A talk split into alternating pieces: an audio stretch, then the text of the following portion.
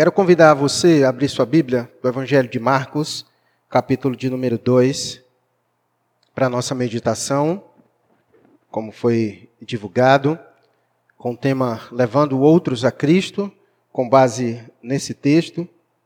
Vamos ler do verso 1 ao verso 12.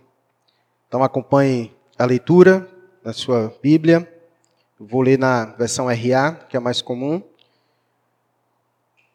Vai nos dizer assim a palavra de Deus. Dias depois, entrou Jesus de novo em Cafarnaum. E logo ocorreu que ele estava em casa. Muitos afluíram para ali, tantos que nem mesmo junto à porta eles achavam lugar. E anunciava-lhes a palavra. Alguns foram ter com ele, conduzindo o paralítico, levado por quatro homens. E não podendo aproximar-se dele, por causa da multidão, descobriram o eirado no ponto correspondente ao em que ele estava e, fazendo uma abertura, baixaram o leito em que jazia o doente.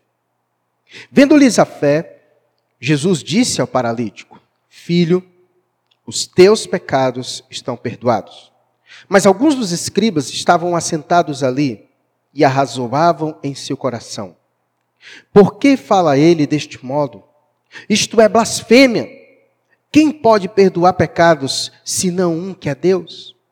E Jesus, percebendo logo por seu espírito que eles assim arrazoavam, disse-lhe: Por que arrazoais sobre estas coisas em vosso coração? Qual é mais fácil? Dizer ao paralítico: Estão perdoados os teus pecados? Ou dizer: Levanta-te, toma o teu leito e anda?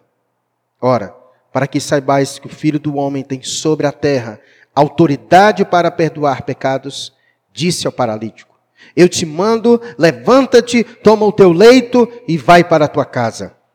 Então ele se levantou e, no mesmo instante, tomando o leito, retirou-se à vista de todos, a ponto de se admirarem todos e darem glória a Deus, dizendo: Jamais vimos coisa assim.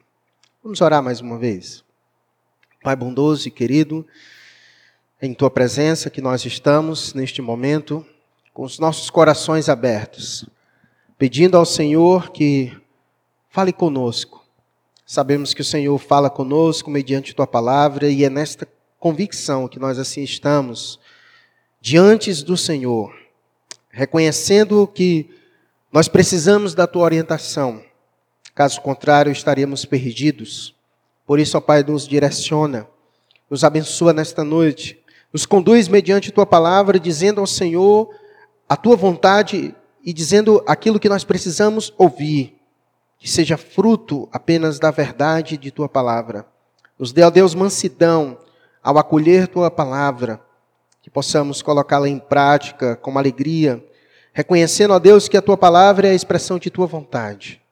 Abençoa, Pai, todos quanto nos assistem. Que o Senhor esteja os abençoando grandemente, ricamente, poderosamente. E assim, Deus, que nós oramos ao Senhor, no nome de Jesus. Amém.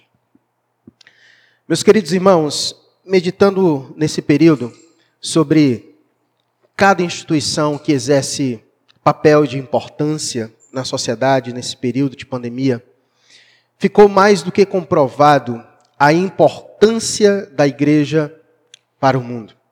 Embora para muitos governantes ímpios a igreja não seja considerada como essencial, mas ao olhar para o medo e o desespero das pessoas, nunca ficou tão claro a relevância e a importância da igreja. Nós bem sabemos que é o Espírito Santo que conduz os pecadores a pessoa de Cristo Jesus. Esse é o papel do Espírito Santo. Mas é bem verdade que ele o faz por meio da igreja, dos crentes em que ele habita, através da verdade das Escrituras. Como Jesus bem disse em Mateus capítulo 18, aquilo que é ligado na terra é ligado no céu, aquilo que é desligado aqui é também desligado lá, quando Jesus falava sobre a igreja.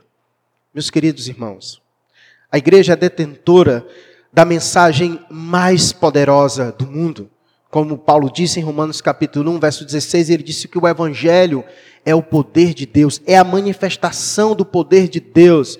E a manifestação do poder de Deus é de salvar pecadores. Portanto, a igreja é detentora da mensagem mais poderosa que o mundo poderia ouvir.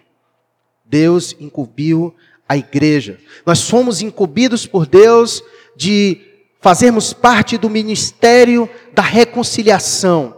É Deus reconciliando o mundo consigo mesmo mediante a pessoa de Cristo Jesus. E a igreja é a portadora dessa mensagem.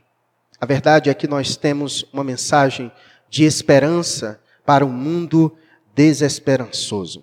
E foi meditando nisso que eu compreendi com mais clareza ainda nesse tempo o porquê de Deus nos salvar e não nos levar para consigo.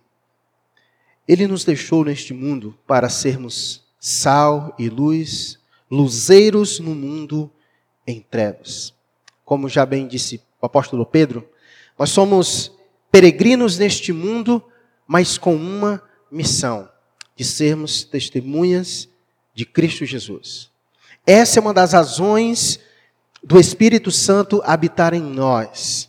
É Ele que nos capacita a cumprirmos a nossa missão, como foi dito em Atos capítulo 1, verso 8, que Deus nos revestiu de poder ao descer sobre nós o Espírito Santo, para sermos testemunhas de Cristo Jesus. Esse texto que nós acabamos de ler é, é um dos meus textos favoritos.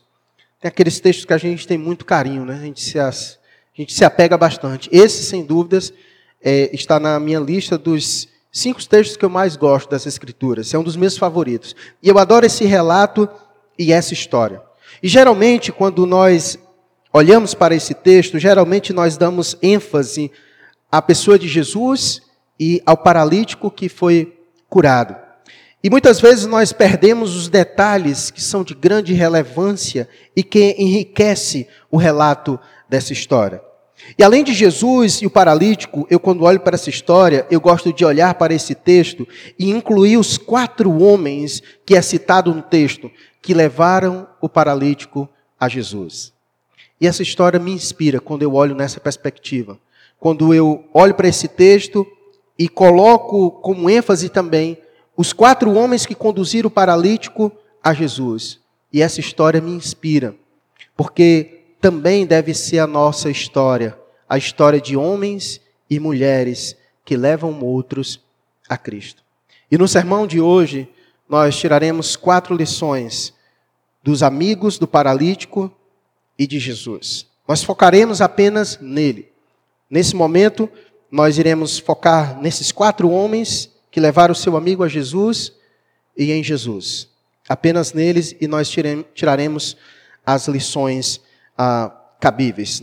Nós iremos tirar quatro lições dos quatro homens que levaram o paralítico a Jesus e iremos tirar três lições importantes de Jesus nessa história. Então, se você tiver aí um papel, uma caneta, você pode anotar. Nós teremos então ao todo sete lições envolvendo esses dois grupos: a pessoa de Jesus e os quatro homens que levaram o paralítico à pessoa de Jesus. Eu vou deixar o verso 1 e o 2 para a parte final, mas eu quero começar com você lendo os versos 3 e 4. O texto ele inicia dizendo que Jesus estava em casa, em Cafarnaum, e muitas pessoas lá estavam ou querendo ouvir Jesus, e o texto diz que estava muito cheia, muitos afluíram para lá, e Jesus estava anunciando a palavra. E o verso 3 e 4 então vai dizer que alguns foram ter com ele, conduzindo um paralítico, levado por quatro homens. E não podendo aproximar-se dele, por causa da multidão, descobriram um eirado no ponto correspondente ao em que ele estava, e fazendo uma abertura, baixaram o leito em que jazia o doente. Gosto dessa história pelas verdades maravilhosas que nós conseguimos aprender. A primeira lição que eu quero trazer para você e de grande importância para nós, usando a vida desses homens, é que esses homens tiveram compaixão do outro. Esses homens tiveram compaixão do outro.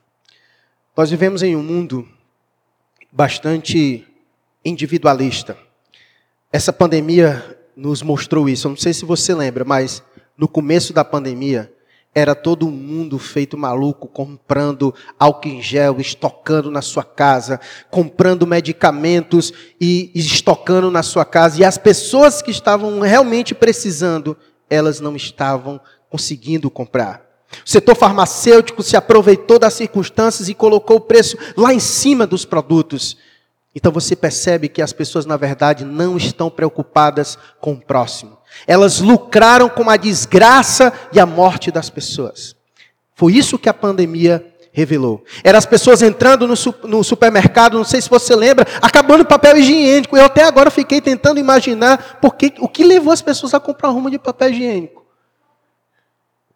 Você vê a loucura em que as pessoas se encontravam nesse momento.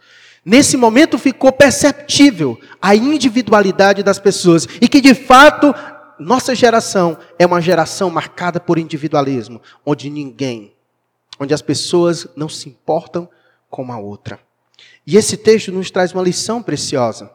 Esses quatro homens se importaram com o outro. Olhou para a condição do outro e se, e se importou. Isso nós chamamos de compaixão. É quando você olha para a aflição do outro e você sente pela situação em que aquela outra pessoa está. Meus irmãos, esse é o mundo em que nós estamos. A verdade é que, assim como esse homem era enfermo, ele era um paralítico, nós vivemos em um mundo onde as pessoas estão enfermas, doentes, e as doenças são diversas e variadas. E nesse presente momento em que nós estamos vivendo, aumentou ainda mais a quantidade de pessoas doentes, pessoas que não tinham certos problemas e passaram a ter agora devido a esse momento da pandemia. Pessoas que nunca tiveram problemas, talvez de ansiedade, de depressão, e que nesse período aderiram a essa doença, adquiriram essa doença.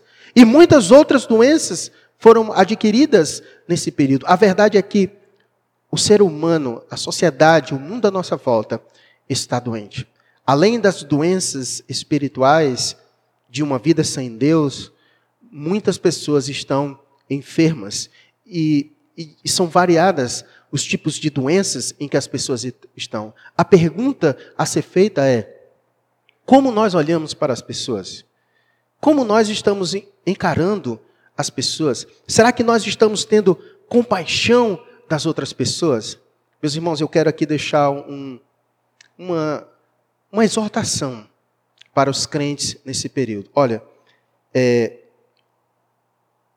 nós bem sabemos que existem várias pessoas que Deus tem dado certas condições. Eu, eu, eu me recuso a acreditar que, e eu soube relatos disso, e eu acredito que isso é possível, eu, eu me recuso a acreditar que pessoas nesse período de pandemia, pessoas que têm condições melhores, elas se fecharam, isso entre quatro paredes, elas simplesmente colocaram seus olhares apenas na sua família, em si mesmo, naqueles que estão ali perto, e não se atentaram para acudir os seus irmãos. Se você faz parte de uma igreja local, e se nesse período de pandemia você não ligou para os seus irmãos, você não procurou saber como estavam os seus irmãos. Você que tem melhores condições financeiras, e você sabe disso, do que muitas outras pessoas no seu contexto de igreja local. E se você não procurou se importar como eles estavam, você precisa nascer de novo. Você precisa nascer de novo. Alguma coisa está errado com você. Alguma coisa está errado no teu coração. Não é possível em uma situação como essa, você simplesmente se fechar com medo de morrer da sua família e estocar tudo quanto o seu dinheiro poderia lhe dar. Se confiar apenas no seu dinheiro, porque poderia acabar essa situação e você não procurou se importar com seus irmãos. Se essa foi a tua realidade de vida, eu vou dizer bem claro para você: você precisa nascer de novo. Ouça a pregação do domingo passado, ela está no canal da igreja. Ela é para você. Nós precisamos ter compaixão uns dos outros. E uma das grandes coisas que eu aprendo nessa história é que uma das razões pelas quais nós não levamos outras pessoas a Jesus é porque nós não nos importamos com ela. Nós passamos e transitamos o dia inteiro por diversas pessoas, mas nós não conseguimos ter compaixão delas. Nós não conseguimos ver a aflição delas. Nós não conseguimos ver aquilo que Deus viu quando olhou para o ser humano e viu o ser humano exausto, aflito, como ovelhas que não têm pastor, perdidas em seu próprio caminho. E o próprio Deus veio ao nosso encontro como um ato de compaixão, de amor. É isso que está faltando para nós e essa história nos ensina muito bem isso.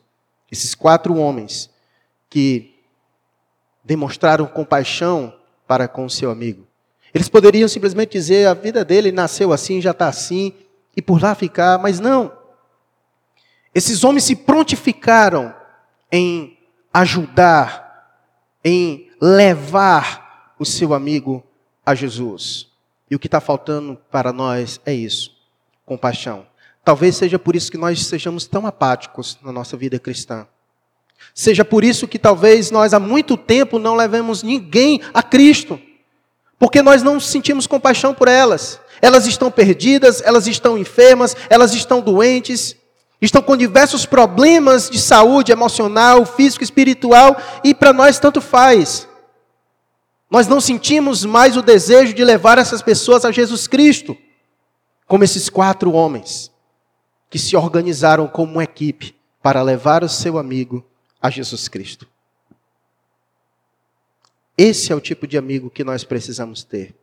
Amigos que têm compaixão de nós, que olham para a nossa necessidade, amigos que olham para a nossa deficiência, que se compadecem de nós e que têm o desejo de nos levar a Jesus Cristo.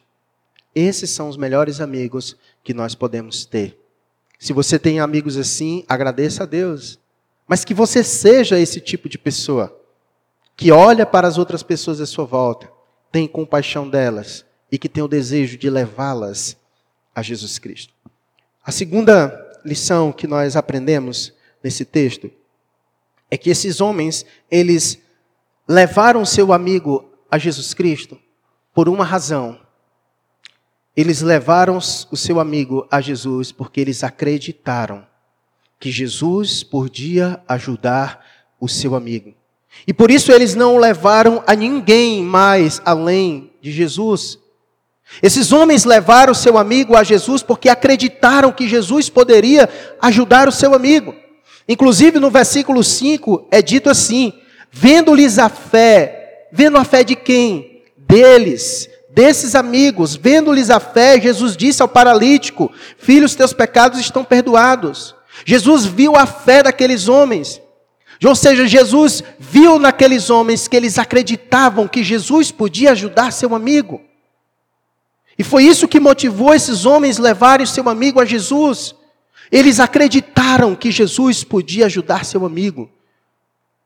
Eu acredito que hoje muitos de nós já não acreditamos mais que Jesus seja capaz de ajudar outras pessoas que estão à nossa volta. É triste hoje o que tem acontecido no nosso meio. São pessoas que muitas vezes vêm carentes e, e abrem o seu coração para conversar com crentes, e, e, e, eles então expressam seus problemas diante dos crentes. Sabe o que é que os crentes têm feito? Em vez de pegar essas pessoas e levarem para Jesus, os crentes levam elas para clínicas psiquiátricas, levam elas para clínicas psicológicas, levam elas na farmácia, levam elas em todos os lugares, mas não levam ela para Jesus. Tem sido essa a nossa realidade. E olhe que esse homem veio com um problema físico, então não me vinha com aquela história. Não, é, Jesus ele só trata das questões espirituais. Esse homem era um paralítico. Esse homem tinha um problema físico, mas esses homens acreditaram que Jesus era poderoso, não só para curar as necessidades espirituais desse homem, mas física também. Parece que os crentes esqueceram disso que Deus trouxe todas as coisas físicas por meio de Sua palavra. Deus é Espírito. E por meio de Sua palavra trouxe todas as coisas que são físicas à existência. Nós não acreditamos mais. Nós acreditamos muito mais em um remédio ou uma receita do médico do que orar para Deus curar. Nós oramos por último e não mais por primeiro. Esse tem sido o nosso problema. Nós não já acreditamos mais que Jesus possa ajudar ninguém e por isso já não levamos mais as pessoas para Jesus. Muitas vezes nós olhamos para alguém e diz: aí não tem mais jeito. E a gente já não acredita mais que Jesus pode ajudar as pessoas. E nós não temos mais levado as pessoas a Jesus. Levamos a muitas outras coisas. Esse tem sido o problema nosso e da nossa sociedade. Já não acreditamos mais no que Jesus pode fazer pelas pessoas. E essa história prova que Jesus, que os, os quatro homens, eles acreditavam que Jesus poderia ajudar o seu amigo. E por isso levaram seu amigo a Jesus. Eu acho muito bonito nas nossas relações, quando nós levamos outras pessoas a conquistarem muitas coisas boas na sua vida. Isso é maravilhoso. Tem pessoas que são incentivadoras, que levam outras pessoas a, a buscarem uma progressão no seu trabalho, incentiva outras pessoas a crescer na carreira. E ela, quando cresce, ela diz: Olha, eu agradeço a Deus pela vida do Miquéias. Me incentivou, me levou a crescer minha, na minha profissão. Olha, eu agradeço ao Gabriel, porque antes eu era um cara que não lia nada, mas ele me levou à prática da leitura. Coisa boa. Cara, eu quero agradecer o Guilherme, porque ele me levou a ter as melhores condições de saúde física. Eu era um cara que não queria nada com a saúde do meu corpo, mas ele me incentivou a cuidar melhor do meu corpo e tal. Tudo isso é bacana. Tudo isso é legal. A questão é que existe algo que vem em primeiro lugar. Nós precisamos ser aquele tipo de pessoa que elas olham para nós e dizem: Eu agradeço a Deus pela vida da Michelle, porque me levou a Jesus. E isso, meu irmão, está acima de todas as outras coisas. E aqui eu vou deixar um recado para os pais. Os pais, desde pequeno, projetam levar os seus filhos a progredirem na vida. E eles investem em tudo para que seus filhos conquistem o mundo inteiro. Eles levaram seus filhos a conquistarem as maiores coisas, levaram seus filhos a ter um bom casamento, a ter uma boa família, a ter uma boa profissão, mas não levaram seus filhos a Jesus. Não levaram seus filhos a Jesus. O grande problema nosso hoje é isso. Nós não acreditamos mais que Jesus seja suficiente ou poderoso para ajudar os nossos filhos, os nossos amigos, as pessoas que estão à nossa volta. Esses homens tiveram o trabalho de se juntar, pegar o seu amigo e levar a Jesus, porque eles acreditaram que Jesus podia ajudar o seu amigo. E é isso que Deus deseja de nós. Que a gente tenha essa fé que é descrita no verso 5, que Jesus viu a fé no coração desses homens que esses homens acreditavam nisso. Eu acho que está precisando a gente viver isso, acreditar que Jesus pode, e a gente deve, com base nisso, se prontificar em função disso. Quantas pessoas Deus não tem colocado à sua volta? Não perca a fé, meu irmão. Não perca a fé. Acredite Acredite que Jesus pode ajudar aquelas pessoas que Deus tem colocado em sua volta. Se Deus tem colocado pessoas problemáticas à tua volta, é porque Deus quer te usar. Deus quer usar você para levar essas pessoas a Ele. Em vez de você ficar reclamando porque Deus colocou pessoas difíceis diante de você, agradeça pelo privilégio de ser alguém usado por Deus para levar outros a Ele. Acredite nisso. Acredite nisso. Acredite que Jesus, que ninguém melhor neste mundo é capaz de ajudar qualquer pessoa do que Jesus. Independente do problema, independente da situação, Jesus é a melhor pessoa e a mais capacitada para ajudar qualquer pessoa em qualquer problema. E você precisa acreditar nisso. Esses homens acreditaram e por isso eles levaram o seu amigo. E nesse processo de levar alguém a Jesus, nem sempre é fácil, é óbvio. muitas vezes encontramos barreiras, pedras, dificuldades. Afinal, levar alguém a Jesus não se trata apenas de meramente uma coisa humana, mas tem uma sua conotação espiritual. E por isso que é sempre difícil levar alguém a Jesus. E nós precisamos aprender com esses homens o que eles fizeram. Leia comigo o verso 4. Diz que eles então foram conduzindo paralíticos, quatro homens. E o verso 4 diz: E não podendo aproximar-se dele, por causa da multidão, descobriram o eirado no ponto correspondente ao que ele estava.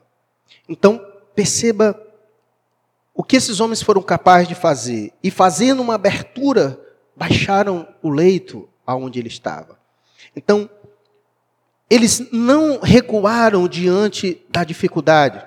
Surgiu a dificuldade na missão deles. A missão deles era conduzir, levar aquele homem a Jesus. E no meio do caminho, no processo, aconteceu algo. Aonde Jesus estava, a casa estava cercada, havia uma grande multidão, e esses homens estavam com dificuldade de cumprir a sua missão, que era levar o homem à pessoa de Jesus. Se esses homens não tivessem o espírito de perseverança, eles poderiam ter voltado para casa. Vamos fazer o seguinte: vamos para casa. Em um outro momento, quem sabe, a gente leve ele. Quando não tiver mais ninguém aí, a gente leve ele. Eles poderiam ter dado inúmeras desculpas e que talvez seriam até explicadas, porque afinal a casa estava cheia, havia uma multidão, não tinha como chegar nele. Mas o espírito de perseverar na sua missão, de entender a importância de levar outra pessoa a Jesus, esses homens não desistiram. Esses homens perseveraram nessa missão. Meus irmãos, nós precisamos ter esse espírito nesse processo de levar outras pessoas a Jesus, é preciso haver um espírito de perseverança em nós. Muitas vezes nós encontraremos dificuldades, até mesmo com a própria pessoa que nós estamos conduzindo a Jesus Cristo. São situações, são dilemas, são circunstâncias que muitas vezes surgem para nos impedir de cumprir a nossa missão, de levar outras pessoas a Jesus Cristo. Mas nós precisamos ser perseverantes. Perseverar na nossa missão. Não desistir tão facilmente. Tão facilmente. Muitas vezes nós desistimos fácil.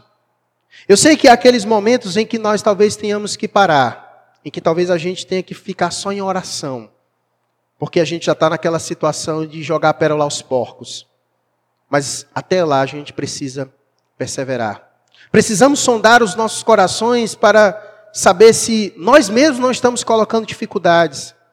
Estamos tão acostumados com a nossa comodidade, que já não temos mais o desejo de investir em outras pessoas e de muitas vezes superar obstáculos para levar outras pessoas a Jesus Cristo.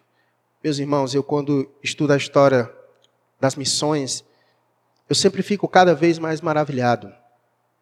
Porque olhar para a história das missões é ver o quanto esses homens enfrentaram e passaram para levar o Evangelho a outras pessoas, com o objetivo único de levarem pessoas a Jesus Cristo.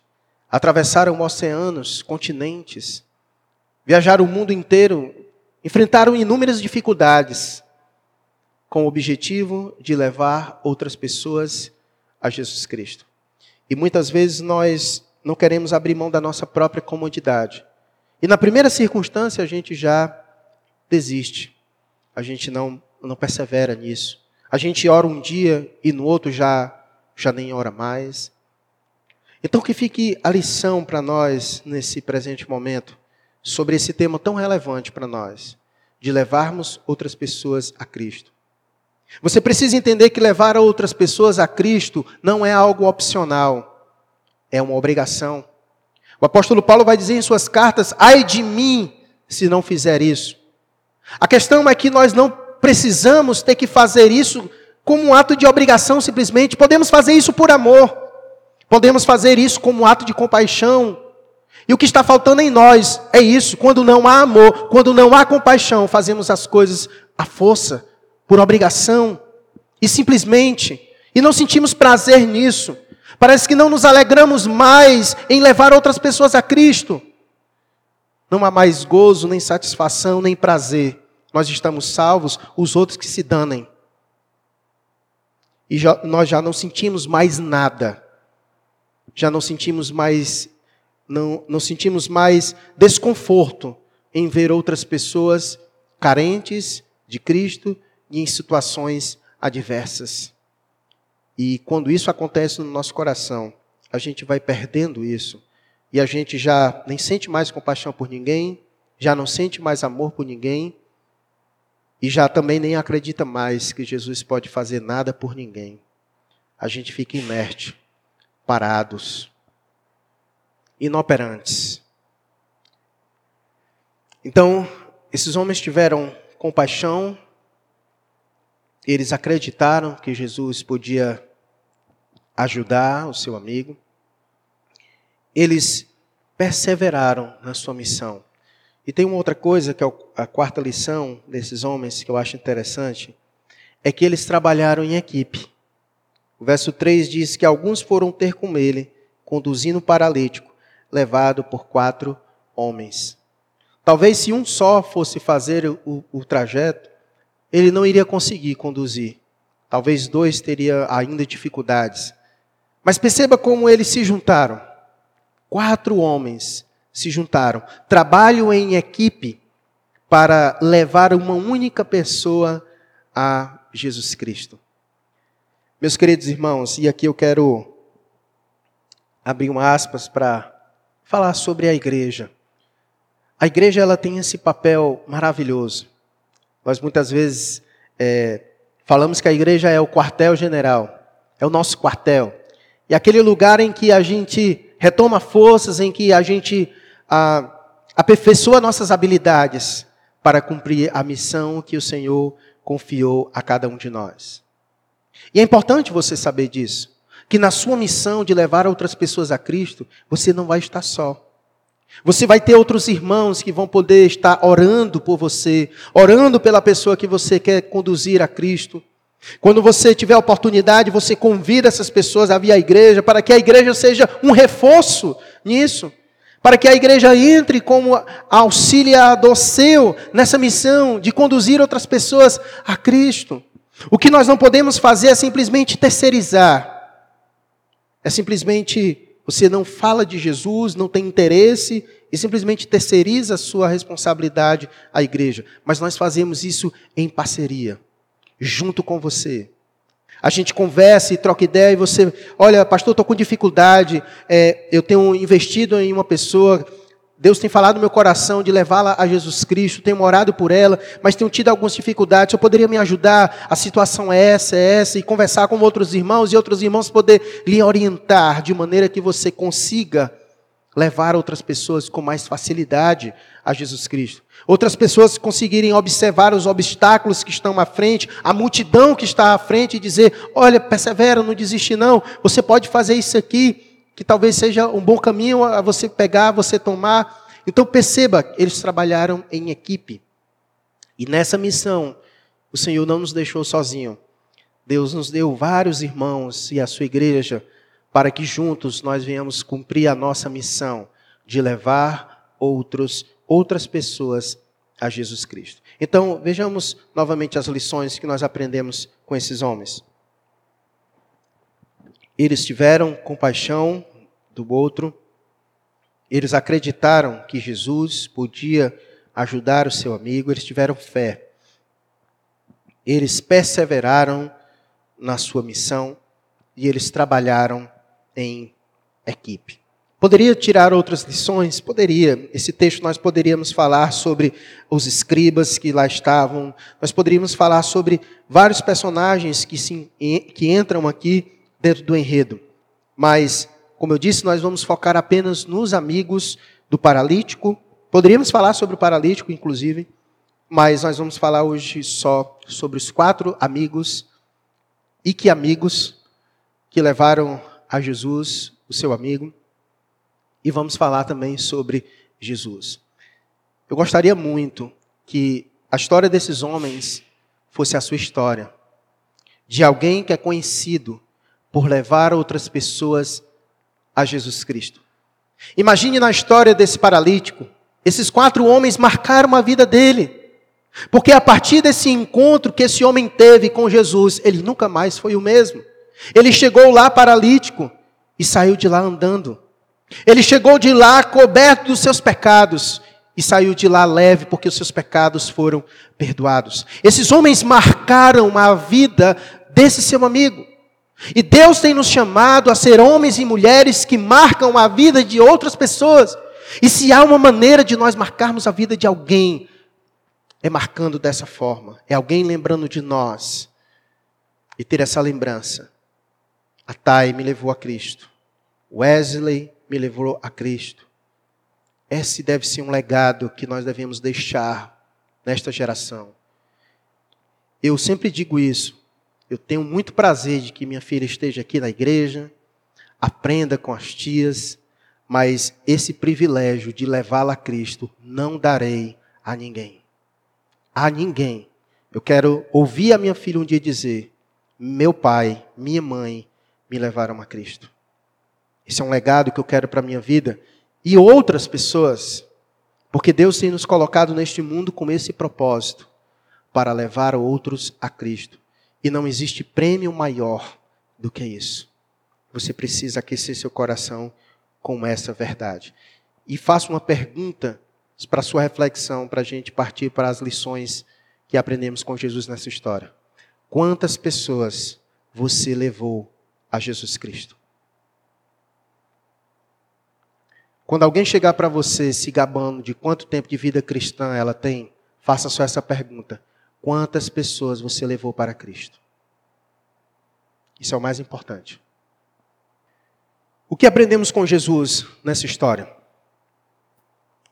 Vejamos algumas lições. Vou destacar apenas três de várias outras que poderíamos tirar, mas que são bem centrais. Jesus nos ensina nessa história que mais importante do que a cura física é a cura da alma. Veja o que ele vai dizer no verso 5. Vendo-lhes a fé, Jesus disse ao paralítico: Filho, os teus pecados estão perdoados. Como assim, Jesus? Não entendi. Ora, esses homens claramente levaram o seu amigo a Jesus por uma razão. O seu amigo era paralítico. Então, a pressuposição é de que a maior necessidade desse homem é que ele pudesse andar. A pressuposição é de que esse homem carecia de andar, de que talvez a sua maior necessidade fosse essa. E é interessante o que Jesus diz a, a esse homem. Talvez naquele momento em que o homem desce do seu leito, todos esperavam Jesus primeiro dizer: Levanta-te e anda. Mas o que Jesus diz para aquele homem é: Os teus pecados estão perdoados. Ou seja, fica paralítico, mas os teus pecados estão perdoados. A questão é: será que esse homem iria sair feliz e aqueles que lá estavam ficariam contentes em apenas Jesus ter dito: os teus pecados estão perdoados? Porque a pressuposição do enredo da história é que os homens levaram porque havia uma necessidade. E a necessidade deste homem era física, mas Jesus, naquele momento, apresenta que, na verdade, a maior necessidade daquele homem era ter os seus pecados perdoados. E é isso que você precisa entender. Jesus não veio para, para resolver todos os nossos problemas de natureza física. Jesus veio com um propósito: ele veio para nos salvar dos nossos pecados. É isso que você precisa entender. E isso basta. E isso é suficiente. Em, quando nós lemos o enredo dos evangelhos, nem todas as pessoas que chegaram a Jesus foram curadas fisicamente. Então você precisa entender isso. Que Jesus não tem a obrigação de te curar, Jesus não tem a obrigação de resolver os teus problemas, Jesus veio com uma missão específica: nos salvar dos nossos pecados. E se ele fez isso, isso basta. Isso basta. E nós precisamos compreender isso e se alegrar com isso, porque isso é de grandeza muito maior. Como já disse Jesus, que adianta o homem ganhar o mundo inteiro, ter todas as perfeições da terra, mas não ter a sua salvação? Então ele não tem nada. Então ele não tem nada. Então nesse momento Jesus deixa claro que mais importante do que a cura física é a cura da alma. E é por isso que a nossa sociedade vive do jeito que está. Porque a nossa sociedade está mais preocupada com o aqui e o agora, estão mais preocupados com as suas necessidades físicas temporais e não se preocupam com a sua necessidade espiritual. É por isso que a maioria das igrejas não pregam sobre salvação, pregam sobre prosperidade. Porque as pessoas estão muito mais preocupadas com o que elas podem ter fisicamente do que com o perdão dos seus pecados. O perdão dos seus pecados. Então, nessa história, Jesus deixa claro que mais importante do que a cura física para aquele homem era ter o perdão dos seus pecados, era a cura da sua alma. E por isso que a primeira coisa que Jesus diz para ele é isso: Filho, os teus pecados estão perdoados. E aqui fica uma lição para nós. Nós podemos usar das situações, das mazelas das pessoas, para levá-las a Jesus. Podemos. Mas precisamos fazer isso de uma maneira correta. Se alguém está com problema, nós podemos dizer: olha, Jesus pode te ajudar, mas você precisa saber que você tem um outro problema maior do que este que você está me apresentando. Não existe problema maior, de natureza maior, que alguém esteja passando nessa vida, que seja maior do que o seu problema espiritual. Não existe situação aqui que seja maior do que essa. E nós precisamos dizer isso para as pessoas. Olha, Jesus pode te ajudar. Está com problema no casamento? Jesus pode ajudar vocês. Jesus pode ajudar vocês. Mas você precisa entender algo. Existe um problema maior que vocês estão submetidos. Existe um problema maior, de natureza maior, e que precisa ser resolvido. Então nós precisamos transmitir isso para as pessoas. Então, mais importante do que a cura física, certamente é a nossa cura de alma. E ninguém neste mundo tem a capacidade de curar a nossa alma, a não ser Jesus. Não existe remédio no mundo que possa curar a tua alma. Eu sempre tenho dito isso. Não, não esqueça isso que eu estou lhe dizendo. Eu quero é ver, eu desafio qualquer pessoa na face do planeta que me diga qual é o remédio que ele toma e cura a sua alma. Não existe. Medicamento é patológico, só cura fisicamente e pronto. Portanto, você precisa reconhecer a natureza dos teus problemas. Sabe qual é o grande problema do pessoal hoje? É que os seus problemas são de natureza espiritual. E eles acham que tomando um remédio, eles serão curados. O remédio só vai atuar ali nos efeitos do corpo e nada mais. Se você não resolver o problema, a raiz do problema de natureza espiritual, você vai viver tomando remédio, se dopando e o problema vai ficar lá. Só Jesus pode resolver o nosso problema de natureza espiritual. E não somente isso, como nós aprendemos nessa história. Jesus não só pode resolver nossos problemas de natureza espiritual, como de natureza física. E é o que nós vamos aprender mais na frente. Segundo ponto. Jesus pode perdoar os pecados. Ficou claro isso, porque ele disse: Filho, os teus pecados estão perdoados. Se Jesus pode perdoar os pecados, logo ele é Deus. Ele é aquele que sonda os nossos corações. Veja comigo do verso 6 ao verso 8. Vai dizer: Mas alguns dos escribas, depois que ele disse ao paralítico, filho, os teus pecados estão perdoados, mas alguns dos escribas estavam assentados ali e arrazoavam em seu coração, dizendo: Por que fala ele deste modo? Isto é blasfêmia. Quem pode perdoar pecados senão um que é Deus? E Jesus, percebendo logo por seu espírito que eles assim arrazoavam, disse-lhes: Por que arrazoais sobre estas coisas em vosso coração? Perceba, Jesus conseguiu sondar os seus corações, ou seja, aquilo que eles estavam pensando, isso que foi descrito não foi de forma audível. Jesus ouviu os seus pensamentos, Jesus sabia o que eles estavam razoando em seus corações, e Jesus responde aquilo que eles estavam pensando, aquilo que estava sendo produzido pelos seus corações maus.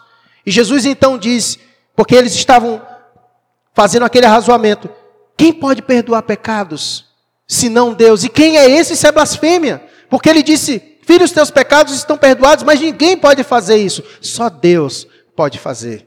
E Jesus, para provar que era Deus, Jesus então mostra para eles, revela a eles os seus próprios pensamentos. Quem pode saber o que nós pensamos? Quem de natureza física pode descobrir os nossos pensamentos? Quem de natureza física pode sondar os nossos corações? Quem, senão Deus, que pode inclusive perdoar os nossos pecados? Só Deus pode fazer isso. Por isso que eu disse: você não vai encontrar cura para sua alma em nenhum lugar, porque só Deus é quem pode perdoar os nossos pecados. E a terceira lição é que se Jesus pode perdoar os nossos pecados, o que mais ele não pode fazer? E é interessante a colocação que Jesus faz. Leia comigo do verso 8 ao verso 11. Ele diz: E Jesus, percebendo logo por seu espírito que eles assim arrazoavam, disse-lhes: Por que arrazoais sobre estas coisas em vosso coração? Qual é o mais fácil? Dizer ao paralítico: Estão perdoados os teus pecados? Ou dizer: Levanta-te, toma o teu leito e anda? Ora, para que saibais que o Filho do Homem tem sobre a terra autoridade para perdoar pecados, disse ao paralítico: Eu te mando, levanta-te, toma o teu leito e vai para a tua casa. A pergunta é simples: qual é o mais fácil? Dizer ao paralítico: Estão perdoados os teus pecados? Ou levanta-te, toma o teu leito e anda? Mais fácil é dizer: estão, peca... estão perdoados os teus pecados. Porque aparentemente não acontece nada. Aparentemente não acontece nada. Quando você se converteu, você lembra do momento que você se converteu? Quando você se converteu, que os teus pecados foram perdoados, aconteceu alguma coisa? Anjos desceram do céu tocando uma trombeta, teus pecados foram perdoados, isso aconteceu? Uma áurea assim ficou sobre a sua cabeça? Você desceu um atestado do céu dizendo: Eis aqui é o comprovante, os seus pecados foram perdoados, isso aconteceu? Aparentemente nada acontece. Agora, você imagina alguém que não enxerga, que nasceu cego, de repente seus olhos abrem e ele começa a ver. Visivelmente, uma ação de cura física, ela seria mais difícil no aspecto físico. Mas no campo espiritual, qual é o mais difícil? Ter os nossos pecados perdoados ou ter a solução de algum problema físico? Certamente, o mais difícil é ter os nossos pecados perdoados. Por isso que Deus se fez carne, porque não havia nenhum meio, nenhum método, não existia nada na face da terra que poderia cancelar os nossos pecados. Se houvesse, Jesus não teria vindo. Ele veio porque não existia outra forma, não existia outro meio, não existia outra pessoa que pudesse fazer isso. Por isso que no campo de natureza espiritual, isso é o mais difícil. E só Jesus poderia fazer isso.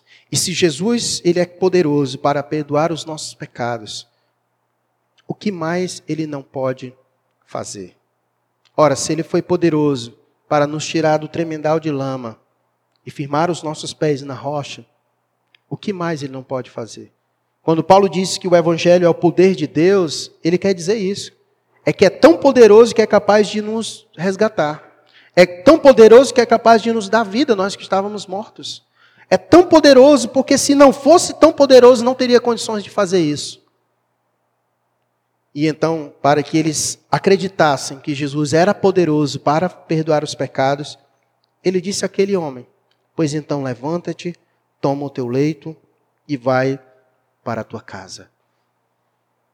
Muitas vezes falta em nós essa fé, que nós colocamos muitas vezes na ciência, que muitas vezes colocamos no homem, na habilidade do homem, na sabedoria do homem, na força do homem, e nós já não colocamos mais no Senhor.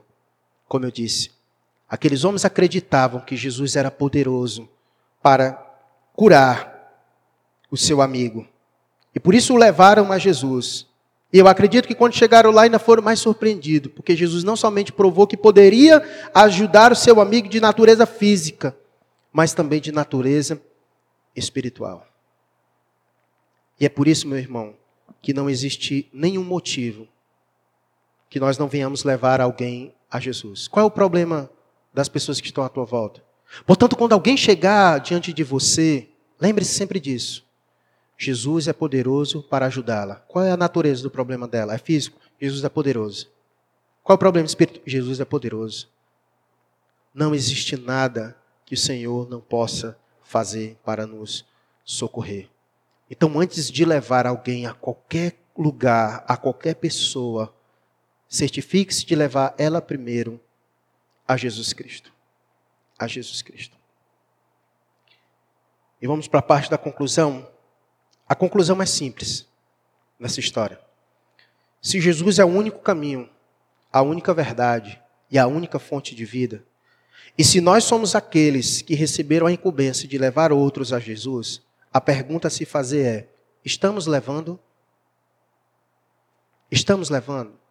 Se essa é a nossa missão, o motivo de Deus ter nos deixado aqui na terra, em que temos nos ocupado fazendo outra coisa, me explique isso, em que nós temos nos ocupado, que tem nos impedido de conduzir outras pessoas a Jesus Cristo. Se essa é a nossa missão, o que tem acontecido, que nós temos falhado em nossa missão, que não temos levado outras pessoas a Jesus Cristo. Gosto muito de um texto do apóstolo Paulo, já no final da sua vida. A segunda carta de Timóteo é, é maravilhosa, porque é Paulo já nos momentos finais de sua vida. E nem precisa eu dizer para você que Paulo tinha um grande desejo no coração de levar outras pessoas a Cristo. Isso era tão grande no apóstolo Paulo que houve momentos em que ele dizia: Senhor, eu quero estar contigo, mas ao mesmo tempo eu também quero estar aqui para estar servindo a outras pessoas. Você imagina a loucura do camarada dizer um negócio desse? Sim, eu quero estar contigo, que é infinitamente melhor, é verdade. Mas eu tenho tanta compaixão desses que aqui estão, que às vezes eu nem sei o que é que eu quero, se é estar contigo agora ou se eu quero ficar aqui mais um pouco servindo ao Senhor, levando outras pessoas a Cristo. E Paulo disse a seguinte coisa em 2 Timóteo, capítulo 2, verso 4. Ele disse que o bom soldado, ele não se embaraça nas coisas desta vida. Ele tem um único objetivo, que é cumprir a missão do seu Senhor. É satisfazer os desejos daquele que o arregimentou. E nós precisamos ter isso em, com foco na nossa mente. Precisamos estar atento a isso. Para que no final da nossa caminhada nós possamos dizer o que ele disse no capítulo 4, no verso 7 da sua segunda carta. Que ele combateu o bom combate, ele encerrou a sua carreira e guardou a sua fé. Ele teve a convicção de cumprir a sua missão. Levou a quantidade máxima de pessoas que poderia a Cristo. Paulo aproveitava todas as circunstâncias. Se ele estava preso, ganhou a guarda pretoriana. Se Paulo estava andando por aí, não importava. Em toda e qualquer circunstância, Paulo estava cumprindo a sua missão. Portanto, não venha me dizer que os seus probleminha impede você de cumprir a sua missão. O que falta em nós é o olhar de compaixão, de misericórdia e entender o nosso papel nesta sociedade. A sociedade está do jeito que está. Qual é a utilidade da igreja, meu irmão, se não for levar outras pessoas a Cristo? Qual seria a outra? E Jesus disse que se o sal não presta para nada, ele só merece ser pisado. E é isso que tem acontecido com a igreja de Cristo. pisada. Perdemos a nossa função. Porque qual é o papel da igreja neste mundo se não levar outras pessoas a Cristo? E quando eu digo igreja, eu me refiro a você, a mim, a nós, que foi dado essa incumbência de levar outras pessoas a Cristo. E eu quero encerrar mostrando para você, veja o que acontece nessa história, quando nós fazemos o nosso papel de conduzir outros a Cristo. Veja comigo o verso 12. Então, ele se levantou e, no mesmo instante, tomando o leito, retirou-se à vista de todos, a ponto de se admirarem todos e darem glória a Deus, dizendo: Jamais vimos coisa assim. Veja o que acontece quando nós fazemos o nosso papel de conduzir outros a Cristo. Aqueles homens, os quatro, conduziram o seu amigo a Cristo. E o resultado foi: o homem foi curado da sua mazela física e da sua mazela espiritual. E ainda mais, não somente Deus operou na vida dele, mas Deus foi glorificado. É dessa maneira que Deus é glorificado por meio de nossas vidas, quando levamos outras pessoas a Ele. Os quatro amigos levaram o seu amigo a Jesus, e o texto diz: a ponto de se admirarem todos pelo que Jesus fez na vida daquele homem, e todos deram glória a Deus. Meu irmão, uma transformação de vida feita por Jesus é o maior testemunho do poder de Deus que nós podemos dar a este mundo. É quando tem alguém perdido e Jesus acha aquela vida, transforma aquela vida. É impossível de alguém não olhar para aquele indivíduo e não dar glória a Deus pelo que Jesus realizou na vida dela. E que isso sirva de motivação para você. Levar outros a Cristo é contribuir para que Deus seja louvado. Essa é a missão da igreja. Essa é a missão de Cristo. Para que no final, povos de toda língua, raça, nação, seja comprada, salvo para o Senhor, para que todos possam glorificar o nosso bondoso Deus e Salvador. Foi o que Jesus disse em Mateus capítulo 5, 16, que assim brilha a vossa luz diante dos homens, para que vejam e glorifiquem ao vosso Pai que está nos céus.